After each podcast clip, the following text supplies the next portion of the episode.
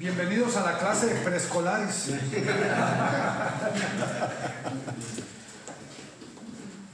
Ah, quisimos separar ah, los dos grupos porque creo que hay, hay momentos en los cuales podemos hablar bien al corazón de, cada persona.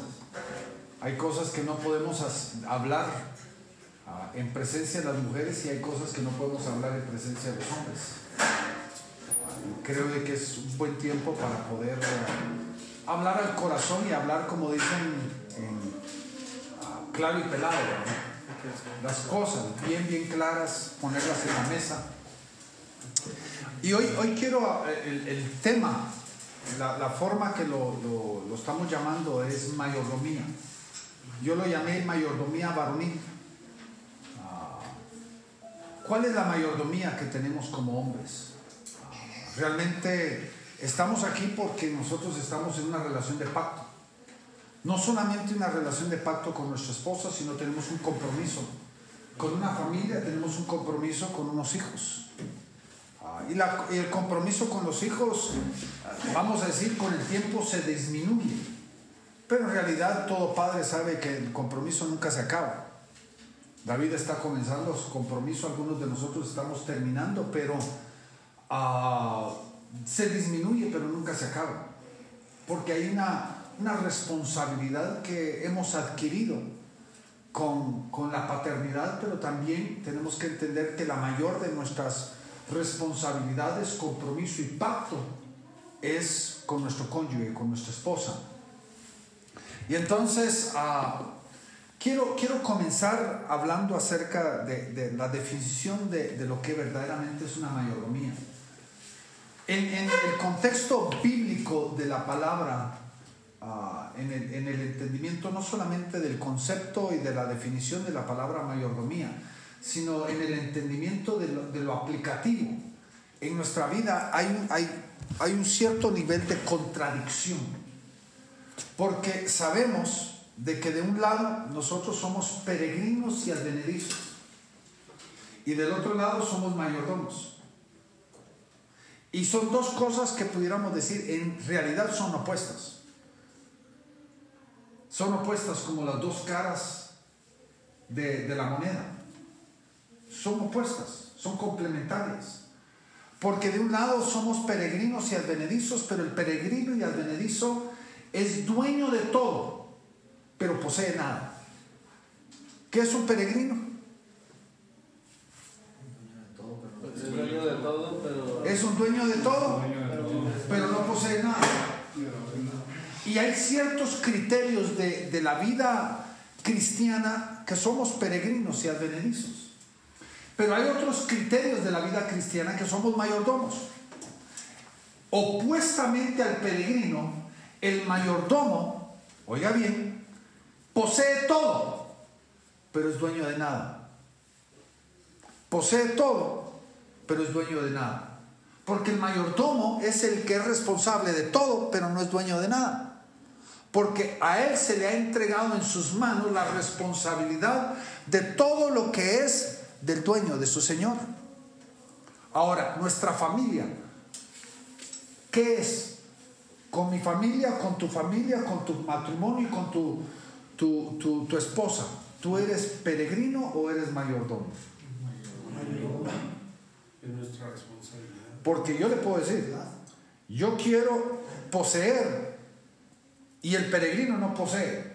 El peregrino es dueño de todo, pero no posee nada. ¿Me está entendiendo? Y la otra solución es, somos mayordomos. Pero el grave problema es este, de que eso cambia la forma y la manera que nosotros pensamos y analizamos acerca del matrimonio. Porque mi esposa, usamos el criterio mi en sentido de posesión, pero en realidad ella no me pertenece, le pertenece a Dios. Los hijos que tenemos son nuestros en nuestra responsabilidad y el cuidado y la protección y todo lo demás, pero al fin y al cabo no son míos, le pertenecen a Dios. Y si yo verdaderamente yo empiezo a comprender eso en mi propia vida, cambia mi manera de tratar, cambia mi manera de manejar, cambia mi manera de, de comportarme como hombre. Porque el mayordomo, diferente al peregrino, el peregrino no tiene que dar cuenta, porque como no posee nada, no es responsable de nada. ¿Estamos entendiendo? El mayordomo, como posee todo, es responsable de todo y tiene que dar cuenta de todo. Y entonces yo no solamente tengo que dar cuenta de mi familia, sino también tengo que dar cuenta de mis actitudes y de la forma y la manera que yo trato aquello que se me han puesto en mis manos de tener. Por eso la Biblia nos menciona casos, por ejemplo, de diferentes mayordomos que dice que cuando su señor se, se fue, empezaron a abusar a sus siervos, a los conciertos. Los pusieron a abusar. ¿Cuántos maridos abusan de sus esposas? ¿Cuántos padres abusan de sus hijos? El proceso de pensar, ah, es que son míos y yo tengo el derecho de hacer como a mí me plazca con ellos, viene de un contexto totalmente no creyente. Porque el creyente comprende, a mí se me, se me han sido entregadas estas vidas por un tiempo. Y yo tengo que no solamente dar cuenta, sino yo voy a tener que devolverle al que me lo entregó los voy a tener que devolver. ¿Cómo se los voy a devolver? Va a determinar el éxito o el fracaso de mi matrimonio y de mi familia, en todo sentido de la palabra. En la Biblia encontramos nosotros la mayordomía definida en dos palabras griegas, la palabra oikonomos y la palabra epitropos, eso no es importante. Pero en la Biblia los encontramos definidos en diferentes cosas. Por ejemplo, la Biblia habla de un mayordomo como por ejemplo un tesorero, el que maneja las finanzas. Recuerda, recuerda lo que le acaba de decir. El que maneja las finanzas es responsable de todo, pero dueño de, dueño de nada. Entonces no puede hacer con el dinero como le plazca. Es un ejemplo. Pero si hay cuatro palabras que podríamos nosotros definir toda mayordomía, las podemos definir en estas cuatro. Primero, administrar. Segundo, aumentar. Tercero, proteger. Y cuarto, proveer. ¿Se recuerdan ustedes acerca del mayordomo que dice, el mayordomo el cual su Señor puso sobre su casa para que le dé su comida, su ración a su tiempo? El, amo le dio las finanzas, pero el, el mayordomo, ¿qué tiene que hacer?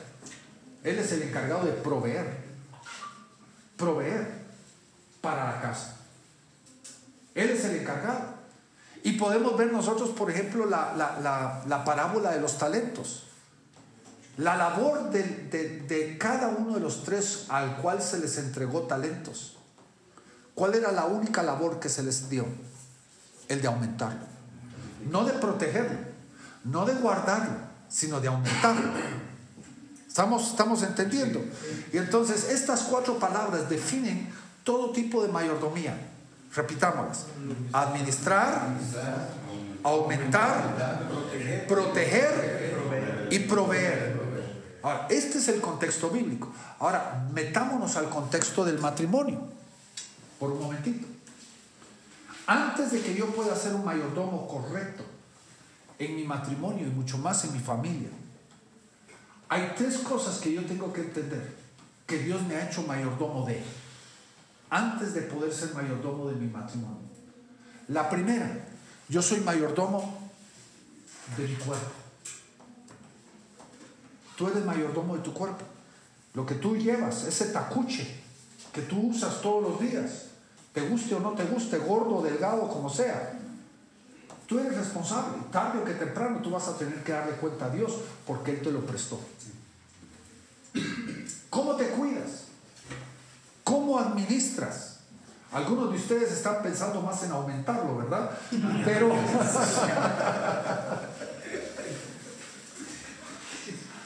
Pero la cosa es, ¿cómo estás tú como mayordomo de tu cuerpo? Porque hay algunos de nosotros que venimos acarreando una cola larguísima de enfermedad, porque no hemos cuidado, hemos descuidado nuestro cuerpo. Me recuerdo años atrás cuando estaba enfrentando una crisis gastrointestinal fuerte, porque mi tendencia física es Todo el estrés lo guardo aquí. Aquí es donde guardo mi estrés. Otros lo guardamos en diferentes lugares. Yo lo guardo aquí. Y, en medio de una lucha tremenda de, problemas gastrointestinales, mi esposa se me acercó frustradísima. Me dijo, ¿de qué me sirve si te morís a los 40? Me dijo. Piénselo. ¿De qué me sirve si te morís a los 40? Porque antes de que yo pueda ser administrador, mayordomo de un matrimonio, yo tengo que primero ser administrador de mi cuerpo. Porque de qué me sirve ser un marido si me voy a morir antes de mi tiempo. Porque yo le prometí, para bien o para mal, correcto doctrinal o incorrecto doctrinalmente, yo le prometí a ella de que hasta la muerte nos separe. Ahora le digo no doctrinal porque yo no encuentro en la Biblia que dice eso. En ningún lugar de la Biblia dice hasta la muerte que lo separe. Esa fue una invención humana. Piense usted eso, ¿verdad? El que tiene entendimiento, agárrese de eso. Pero si yo no cuido primero como mayordomo de mi cuerpo, no cuido mi cuerpo, ¿cómo voy a poder yo ser un mayordomo de todas las demás cosas que Dios me ha encomendado? ¿Estamos entendiendo? Segundo, yo soy mayordomo de mi mente. ¿El enemigo por dónde entra? Por la mente. Aún cuando los ojos están cerrados, la mente está abierta. Ahí están dando los pensamientos. Y como piensa el hombre así, ¿en dónde comienza el pecado? ¿En dónde comienza la acción? En la mente. Yo soy administrador, soy mayordomo de mi mente. Pero no solamente en el contexto de la tentación, en el contexto de bloquear, sino inadecuadamente, culturalmente. Muchos de nosotros decimos, bueno, yo voy a estudiar hasta cierto nivel y voy a dejar de estudiar. ¿Y qué es lo que estoy diciendo? Voy a apagarme la mente. Voy a cerrar la mente. Cuando lo que Dios nos dio a nosotros como mente es una máquina fantástica que puede seguir creciendo y aumentando en conocimiento hasta que nos muramos. Pero muchos de nosotros, cuando terminamos la prepa, apagamos el switch de, la mente, ¿verdad? Y dejamos de aprender. ¿Y, ¿Y cuál es el proceso? Dios nos ha dado una capacidad fenomenal. No hay computadora creada humana que se pueda comparar con el cerebro. Hoy tú solamente usas el 6, 7, 8% de tu cerebro. Porque podemos desarrollar nuestros, aún nuestro nivel de intelectualidad o de, de, coeficiente de intelectualidad la podemos desarrollar si estamos dispuestos a continuar creciendo. Porque ahí es donde sí tenemos que aumentarlo, ¿sí o no? Tercero, soy responsable, mayordomo de mis emociones. El grave problema con muchos de nosotros, como hombres latinos, a nosotros se nos enseña una increíble contradicción en cuanto a las emociones. Porque de un lado, nuestro padre machista viene y nos dice de que tenemos que hacer morir nuestros sentimientos. Los hombres no lloran. Pero del otro lado de la moneda se nos da rienda suelta a ciertos sentimientos equivocados como la ira, el enojo la violencia. Y decimos, ah, porque es hombre, tiene el derecho de airarse de esa forma, porque es hombre, tiene el derecho de enojarse de esa manera. Que me parece una increíble contradicción, porque si hacemos morir y matamos la emoción, también deberíamos de poder matar qué? La ira, el enojo, la violencia, que es una contradicción. El grave problema es esto. No solamente Dios nos dio a nosotros los sentimientos y las emociones, que son parte de un proceso aislante de protección en nuestra propia vida para mantener una salud en todo nuestro ser, sino nuestra esposa es una persona que está, vamos a decir, abierta a los sentimientos y si yo me quiero conectar con ella, yo tengo que aprender a conectarme sentimentalmente con ella. No significa que usted se va a poner a llorar con su esposa tampoco, ¿verdad? Pero como habló mi esposa hace unos minutitos, una de las cosas que a muchos de nosotros los hombres que nos cuesta es la empatía. ¿Y qué es la empatía? poder entender la lucha que una persona está teniendo. Yo fallé terriblemente contra mi esposa una vez. Tuvimos una crisis familiar. Sería vergonzoso, aún difícil poder hablarlo, porque uno de mis familiares nos pecó contra nosotros gravísimamente y puso en, juego la salud y la seguridad de la familia, uno de mis familiares. Y ah, yo pude responder lógica, yo pude responder analíticamente, yo pude responder con el cerebro, yo, yo hice, puse, llevé, traje, puse orden en todas las cosas que tenían que hacer, resolví el problema al cha cha cha. Pero cuando la noche llegó, mi esposa llegó a la cama y quería, necesitaba que yo la confortara, que yo la asegurara, que yo la, la, afirmara en la seguridad. Pero yo estaba tan, con una inercia y con una adrenalina tan subida y tan marcada, que la rechacé y le dije, no te puedo abrazar ahorita. Y lo que ella necesitaba era una conexión que sentimental, sentimental empatía. Ella necesitaba que yo la afirmara y le dijera, mi amor, todo va a salir bien, tranquila. Todo va a salir bien. No te preocupes. El Señor tiene control. Yo estoy aquí, yo te protejo, yo te voy a guardar. tú tienes un marido que va a resolver este problema. No lo hice. ¿Me entienden? Porque la intimidad comienza con que yo esté, vamos a decir, administrando correctamente mis sentimientos. Lo hablamos, ¿verdad?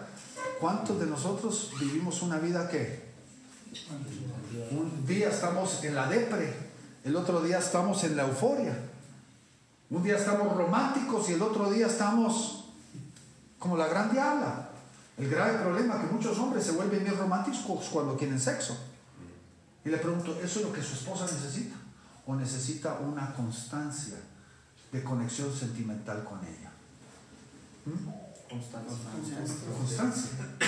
Pero no lo va a alcanzar si su, usted no está como mayordomo de sus sentimientos.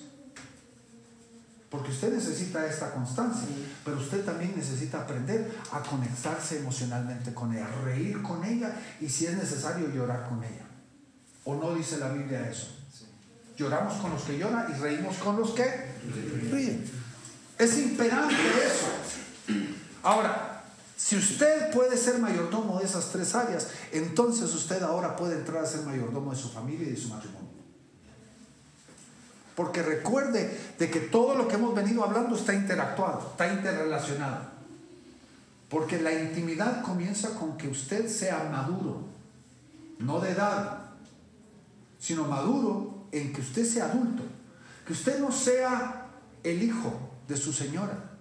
¿A cuántos hijos tiene? Tengo dos nacidos de mi vientre y el tercero que lo, lo adopté, ¿verdad? Hablando de usted. Usted no es hijo, usted tiene que ser marido, su esposa necesita un marido. Así como sus hijos necesitan un padre, no un amigo, su esposa necesita un marido. Un marido que esté dispuesto a caminar a la par, un marido que tome liderazgo, un marido que sea un ejemplo, un marido que, que sea proactivo en todo sentido de la palabra.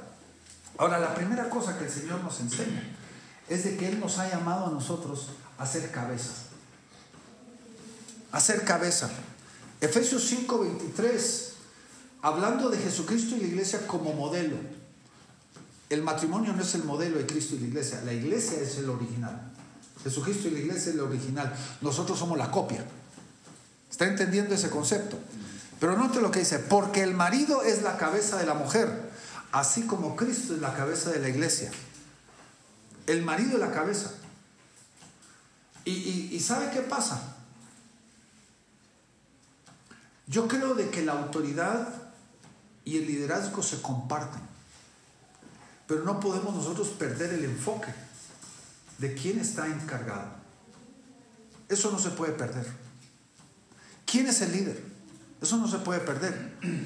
Si yo le preguntara a sus hijos, ¿quién es el que manda en la casa? ¿Qué, qué responderían sus hijos? ¿Quién es el que manda las cosas? ¿Quién moviliza la vida de la familia? ¿Sabe cuál sería la respuesta? En muchos hogares, los hijos.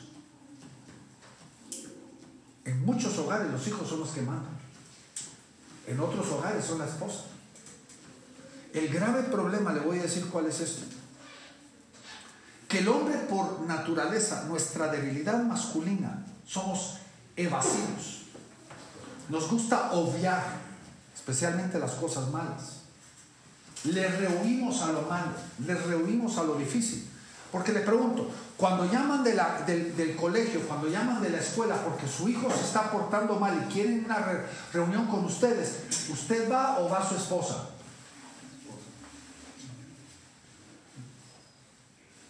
¿Sabe por qué? Porque la mayoría de nosotros no nos gusta la confrontación, no nos gustan los problemas. El grave problema es que nosotros estamos creando una situación que a la larga va a ser destructiva. ¿Y sabe cuál es? Que la esposa está buscando oportunidad para montarse encima de usted. Aunque ella no lo sepa. Esa es la naturaleza de la mujer. Si usted le da cabida, porque usted no toma el, el liderazgo como cabeza, su esposa se le va a montar encima.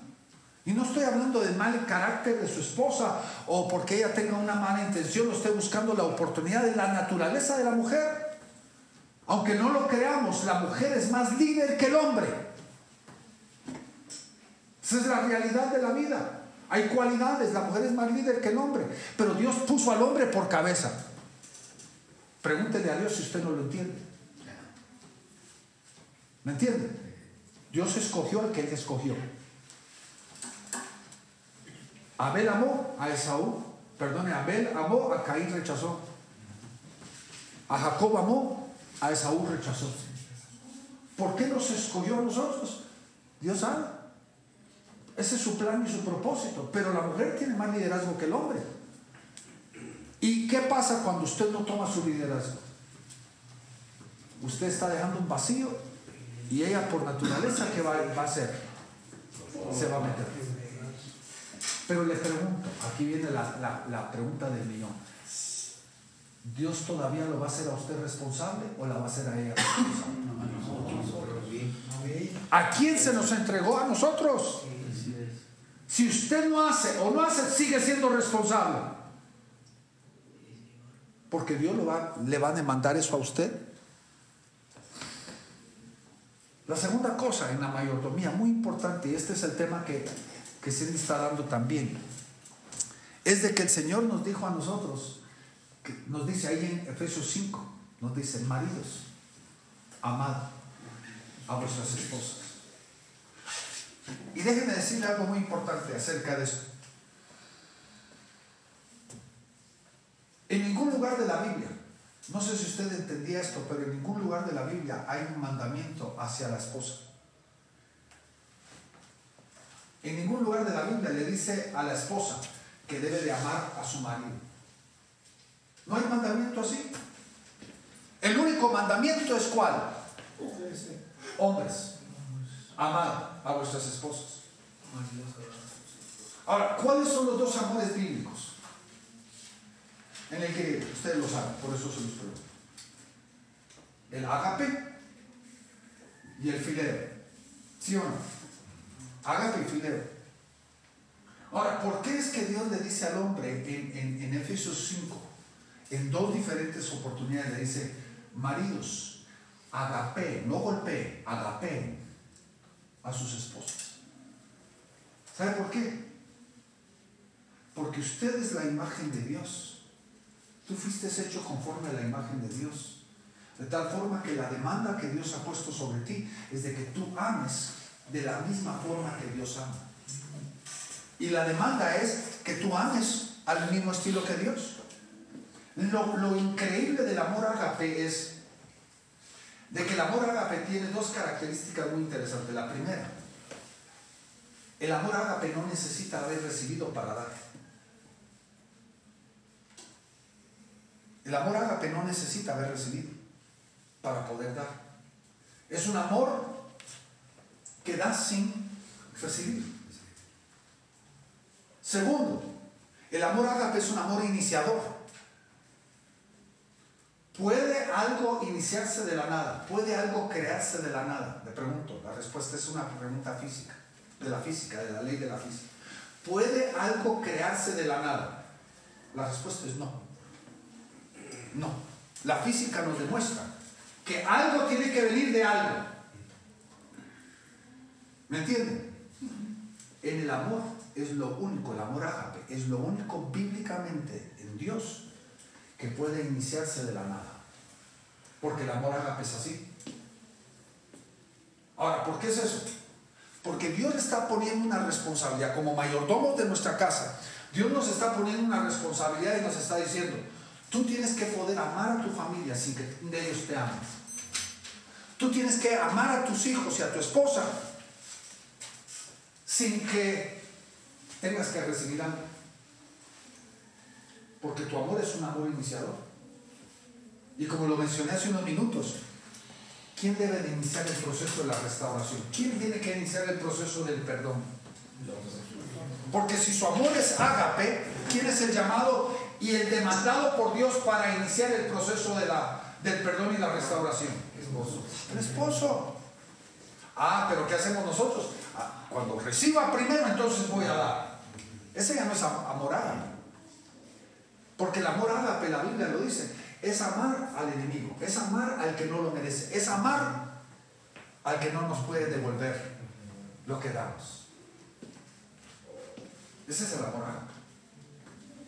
Y yo le voy a decir, hay momentos en la, en la vida, todos los que aquí ya tienen 20, 25, 30 años de casados, uno ha tenido ganas de matar a la mujer. Sí. ¿Sí o no?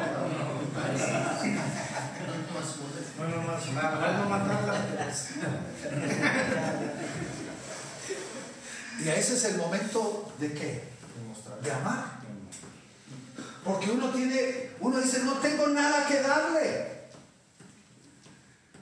La relación está en, negativo. ¿Qué le puedo dar? Tengo ganas.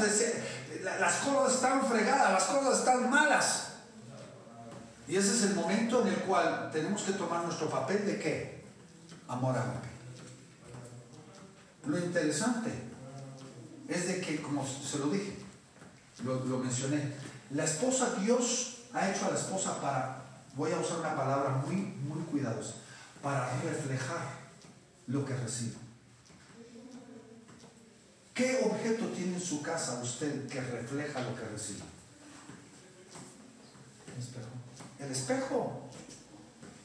El espejo no puede transmitir nada que no ha recibido. ¿Su esposa es así? ¿Me está entendiendo? El único pasaje, el único pasaje que habla acerca del amor de una esposa para un esposo, ¿sabe cuál es? Cuando le habla a las ancianas, cuando le habla a las ancianas y le dice, a las ancianas instruye para que les enseñe a las esposas jóvenes a cómo amar a sus maridos. ¿Y sabe qué, qué amor está usando ahí? No está usando el amor ágape, está usando el amor fileo. ¿Y cuál es el amor fileo? El amor fileo es un amor que refleja. Cuando yo amo, ellos me van a qué? Devolver lo que yo di con esperas de que me van a devolver más de lo que yo di. Ese es el amor filial. Y entonces la mujer solo va a reflejar lo que nosotros le damos. Yo se lo puedo garantizar. Usted empiece a amar a su esposa sanamente, de una forma correcta. Hágame. Yo le garantizo, usted va a tener una vida familiar, matrimonial, feliz. El grave problema, ¿sabe cuál es? ¿Sabe cuál es el problema? Este pasaje de Efesios capítulo 5 está hablando a la problemática. Cuando le dice al hombre, marido, amada a tu esposa, ¿qué problema está teniendo que tratar Dios con nosotros? ¿Sabe cuál problema? Que la naturaleza varonil, la naturaleza del hombre es una naturaleza egocéntrica. El hombre por naturaleza vive para sí mismo. Estómago lleno, corazón contento. Por eso le dicen a las, a las jóvenes, ¿verdad? La forma, la manera de entrarle a, a los hombres es a través del estómago. ¿Sí o no? Porque el hombre por naturaleza es egocéntrico. ¿Estamos entendiendo eso?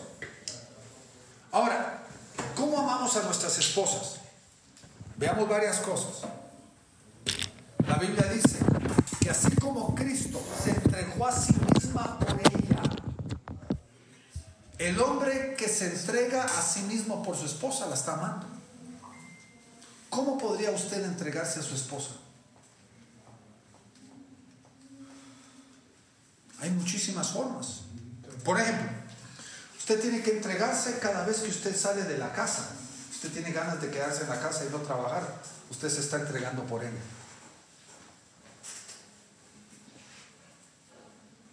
Cada vez que usted toma un riesgo, porque el hombre fue llamado a tomar riesgos. Esa es la naturaleza del hombre. Cuando usted toma un riesgo, usted la está amando y se está entregando por ella. Pero también usted la está amando cuando, por ejemplo, usted quiere una conexión íntima con su esposa. Y la mayoría de los hombres, perdone que sea, vamos a llamarlo directo para no, ser, para no decir brusco, muchos hombres entran al mandado sexualmente. En dos, tres minutos terminaron y ya quieren irse a ver televisión. Usted la está amando y entregándose cuando usted la prepara, cuando usted la corteja, cuando usted la, la romanza, si queremos usar ese contexto, durante todo el día. Desde el trabajo le manda mensajitos y la, prepara y se toma el tiempo para amarla, para que ella reciba el placer y no usted. Ahí usted está entregándose por ella. Porque yo le puedo garantizar, si usted la place a ella, ella lo va, ella lo va a placer, a placer a usted. Pero el grave problema, muchos de nosotros nos metemos al mandado y cuando ya terminamos, a los próximos, ¿verdad? Porque somos conquistadores. Se nos va la mente, estamos pensando en todo lo que tenemos que hacer, ¿verdad? Y no nos hemos entregado a ellas. Y es importante de que nosotros podamos entender eso. La segunda cosa, mayordomos en amor, significa de que yo voy a aprender a proveerle. A proveerle. Hermanos, el hombre tiene una característica muy, muy interesante, el varón. Hay una pregunta que, que, se ha hecho en la sociedad y la pregunta es esta. ¿Cuál es la diferencia entre un hombre y un niño?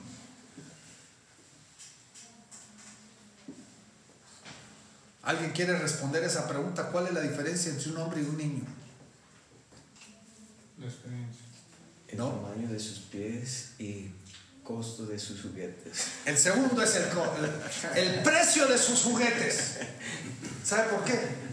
Viene la esposa y le dice, mi amor, fíjate que tengo un año de no comprarme un vestido nuevo. ¿Cómo quisiera un vestido nuevo? Y el marido viene y le dice, perdóname mi amor, no tengo plata. Pero a la semana se compra un celular nuevo. ¿Sabe por qué? Porque muchos de nosotros no tenemos plata para lo que no nos interesa, pero sí tenemos plata para lo que queremos. Esa es la naturaleza varonil. Yo tengo que entender de que mi provisión es más que simplemente la comida en la mesa. Mi provisión es poder yo aún entregarme a ella para cuidar de que ella esté descansando en ciertas áreas. ¿Cuándo fue la última vez que usted llegó y le dijo, mi amor, fíjate que tengo unos pesos extras? Quería que tú lo gastaras como quisieras. estos pesos extras que tengo, gástalos como tú quieras. Cómprate unos zapatos nuevos, un vestido nuevo, lo que tú quieras, pero tengo esto extra y tengo ganas de dártelo a ti. ¿Qué pensaría, qué sentiría su esposa en esa provisión suya?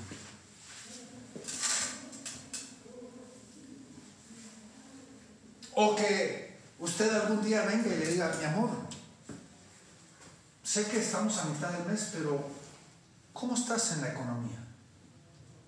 ¿Cómo vamos? ¿Qué necesitas?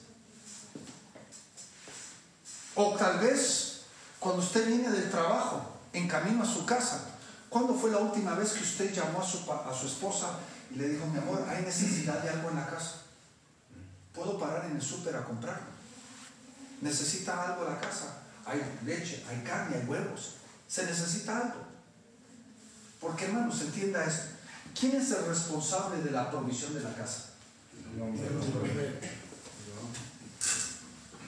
Pero hay hombres malos que yo conozco que recibieron su salario el viernes, se fueron al bar, gastaron todo el dinero de su salario entre sábado y domingo y el lunes todavía tienen el descaro de llegar a la casa y demandarle a la esposa que les dé de comer. Fueron ellos proveedores, ¿no? Le pregunto, en una forma correcta, basado en lo que le pregunto, ¿quién entonces debería de estar encargado de, las, de la alacena en la casa?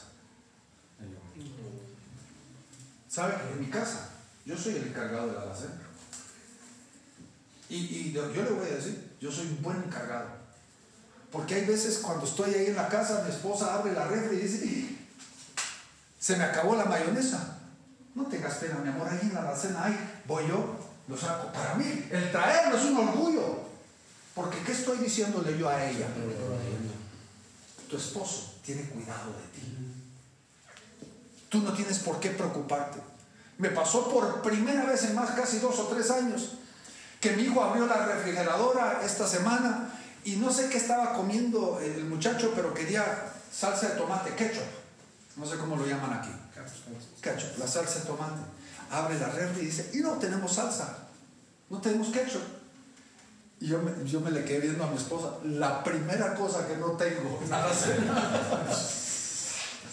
Porque para mí es un orgullo ser el proveedor, porque ese es qué? Mi responsabilidad.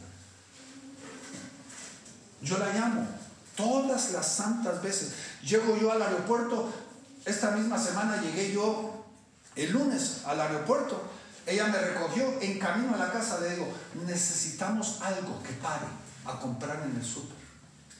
No, no tengo todo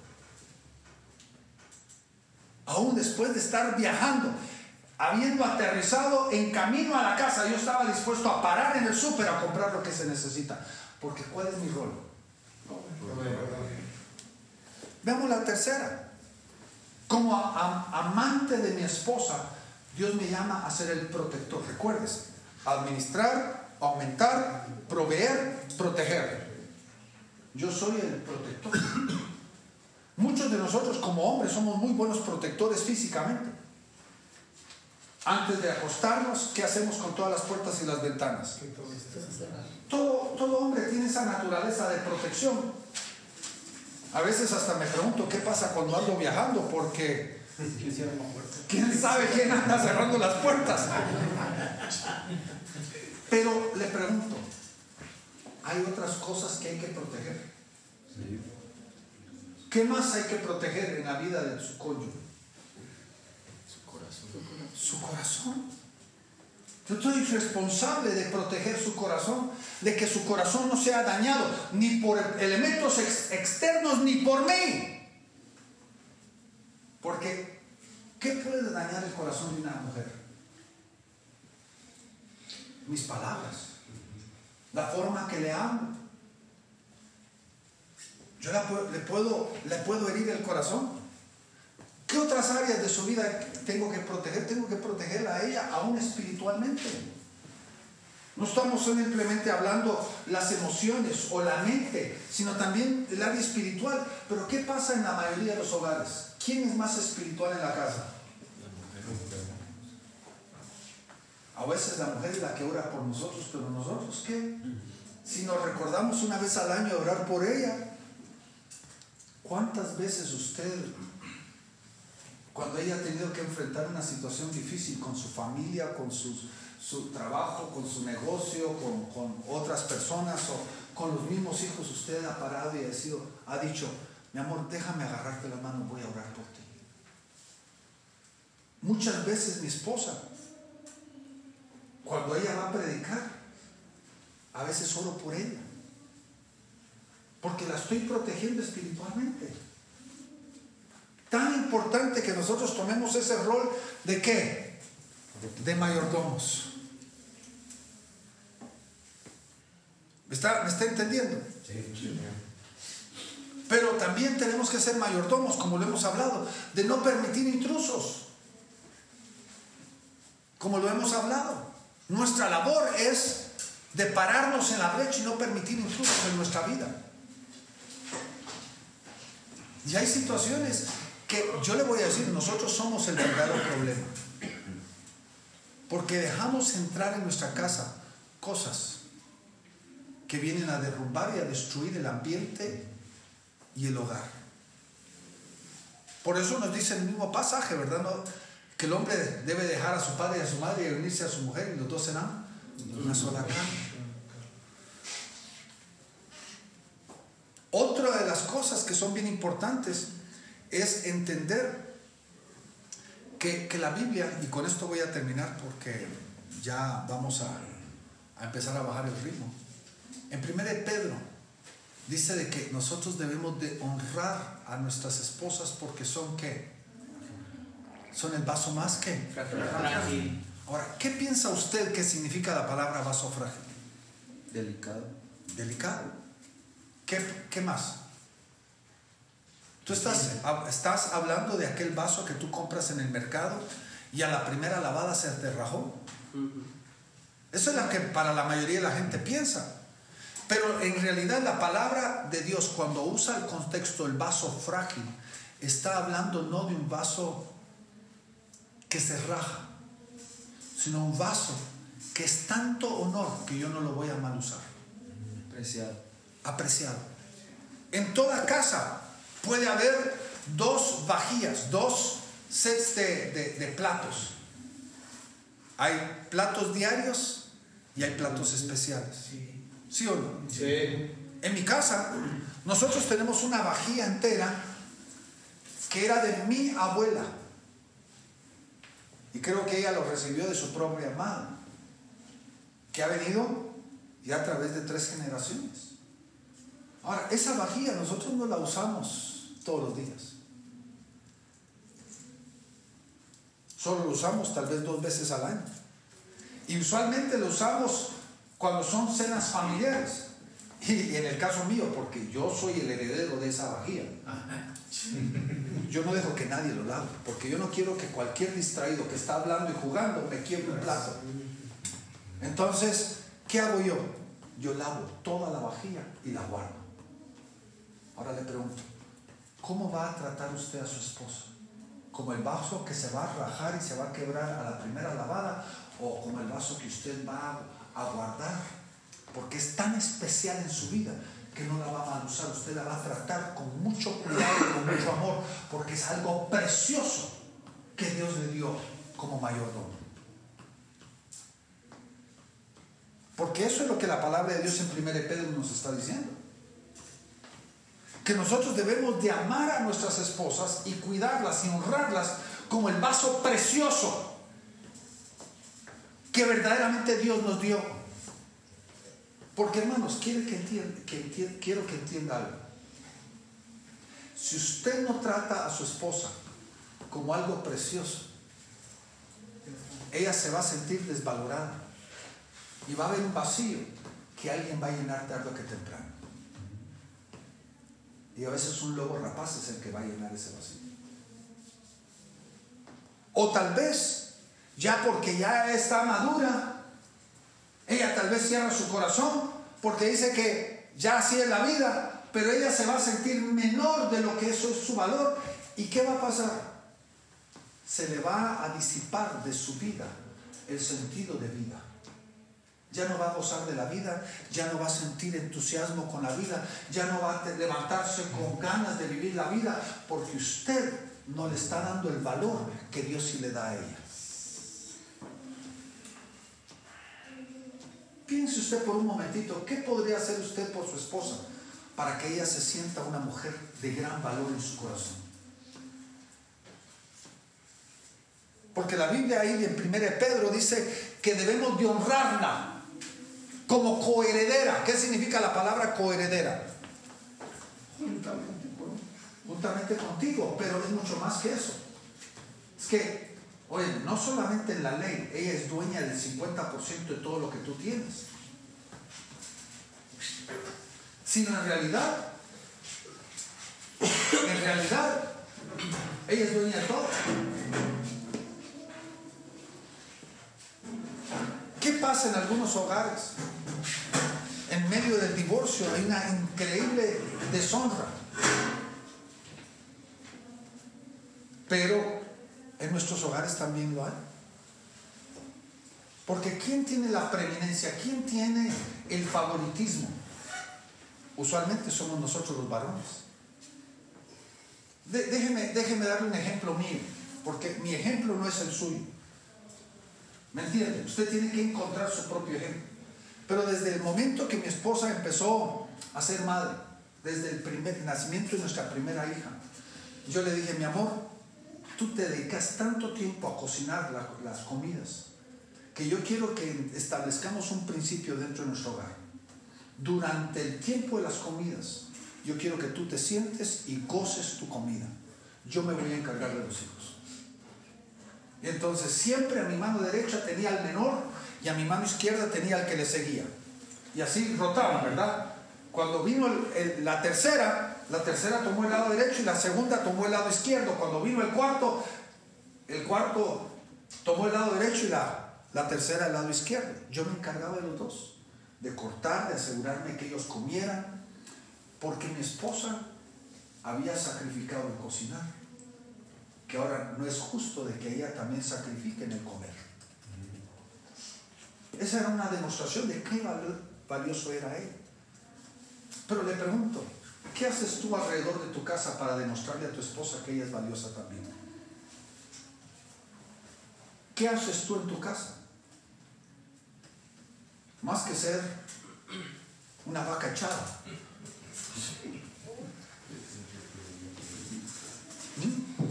Un pedazo de carne acostado. ¿Qué haces tú? Que verdaderamente le demuestra a ella que ella es de gran valor en tu vida. Que no hay nadie que pueda reemplazarla a ella. No hay nadie que pueda tomar el lugar que a ella, que ella tiene en tu corazón y en tu vida. ¿Mm?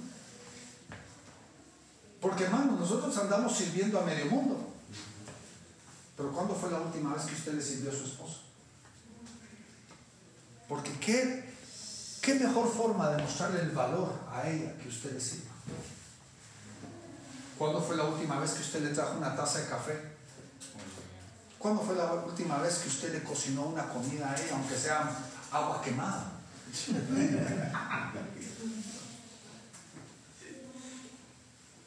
¿Me está entendiendo lo que le digo? Sí. Todo eso es una demostración de qué? Valor. Porque hermanos, el servicio es un regalo, el servicio es una demostración del valor que la otra persona tiene. Ahora, la Biblia nos dice, ¿quién es mayor? ¿El que se sienta a la mesa o el que sirve? El que sirve. Ahora, en su casa, ¿quién es mayor? ¿Usted o su esposa?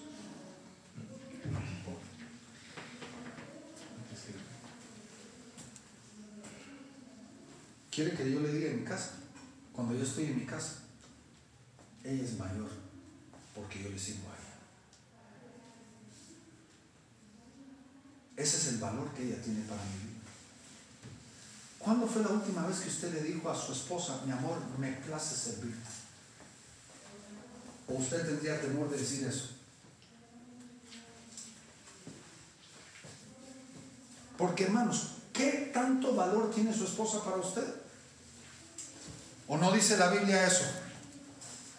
¿Ah? ¿O quiere que se lo lea? Vosotros maridos, semejantesmente habitada, según la ciencia. ¿Qué significa eso? El conocimiento. Dando honor a la mujer como un vaso más frágil, como herederas juntamente de la gracia de la vida, para que vuestras oraciones sean, no sean impedidas o escuchadas. Hermanos, somos mayordomos. Y Dios nos va a llamar a cuenta. A mí me parece una cosa irónica.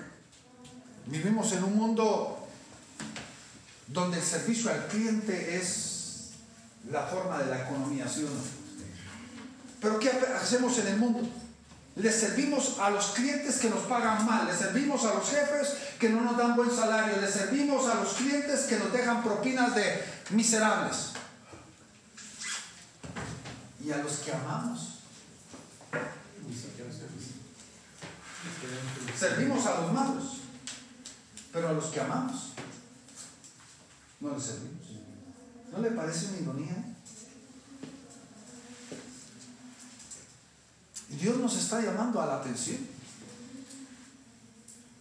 Ahora, yo no le estoy diciendo a usted que haga por su esposa lo que ella debe de hacer por sí misma. Eso sería una, una tontería. Pero muéstrele todos los días qué tan valiosa es ella en su vida.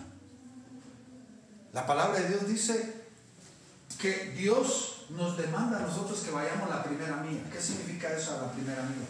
La primera mía es lo que es obligación mía. Yo tengo obligaciones y mi obligación es la primera mía. Pero el Señor me dice, si te piden que vayas, vayas una primera mía, ve con ellos que La segunda. la segunda. ¿Y la segunda cuál es? No es mi obligación, sino es mi voluntad. En tu casa hay obligaciones, pero también hay actos de qué? De voluntad. ¿Cuáles serían esos actos de tu voluntad? Porque hermanos, entendamos, el amor se manifiesta en el hogar. Yo lo digo como forma de chiste y con esto sí voy a terminar. Yo lo digo como chiste. Mi esposa no tiene la obligación de lavarme la ropa. Mi esposa no tiene la obligación de limpiar la casa, ni tiene la obligación de cocinar. Ella no tiene la obligación de nada. No porque sea la reina de la casa, sino todo lo que ella hace es un acto de su, de su amor por mí. Porque es un regalo. Ahora la pregunta es, ¿cuáles son los actos de tu amor por ella? ¿Cuáles son? ¿Cómo puede ella saber fehacientemente que tú la amas? Por lo que tú le dices cuando tienes sexo. Solamente. O cuando verdaderamente, como estilo de vida, le demuestras qué vaso tan increíble es ella delante de Dios y delante de tus ojos. Amén, hermanos. ¿Cuántos recibieron algo hoy? Que hermanos, aún hasta los perros viejos se les pueden enseñar nuevos trucos. ¿Verdad que sí, pastores? A todos se nos puede enseñar nuevas cosas. Todo lo que necesitamos es que, primero, si hay algo que se ha llevado usted hoy es, es esto. Su esposa y sus hijos no le pertenecen a usted. Usted va a tener que dar cuenta. Usted es mayordomo. Y cuando yo tengo en mi mente que soy mayordomo y que tengo que dar cuenta, yo cuido más lo que le pertenece a otro a lo que me pertenece a mí. Y segundo, yo tengo que relacionarme con lo que Dios me ha dado, que yo debo de relacionarme, el amor, el cuidado, la protección,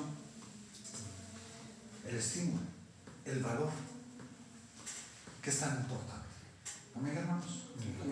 ¿Por qué no nos ponemos de pie?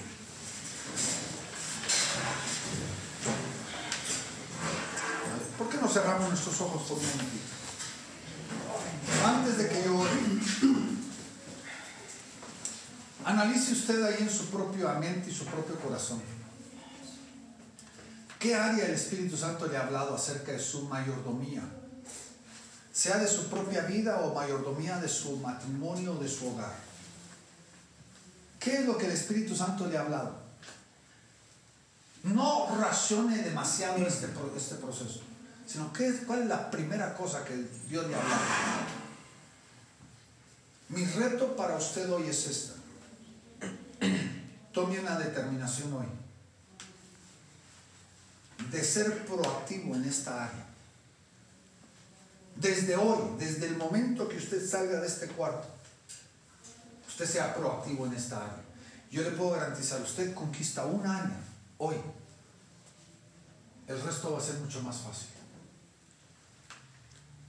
Porque la limitación de nuestra vida muchas veces son conceptos preconcebidos que nos limitan. Pero hoy Dios quiere romper ataduras culturales, machistas, de enseñanza en nuestra propia vida para que verdaderamente nos volvamos en los mayordomos.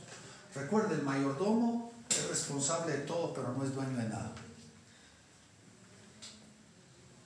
Y Dios te quiere dar victoria y éxito en tu mayordomía. Padre, hoy estamos delante de ti, Señor. Te damos gracias, Señor, por la palabra que tú nos das. Porque siempre es, Señor, a tiempo en el momento oportuno. Tú hablas a nuestro corazón.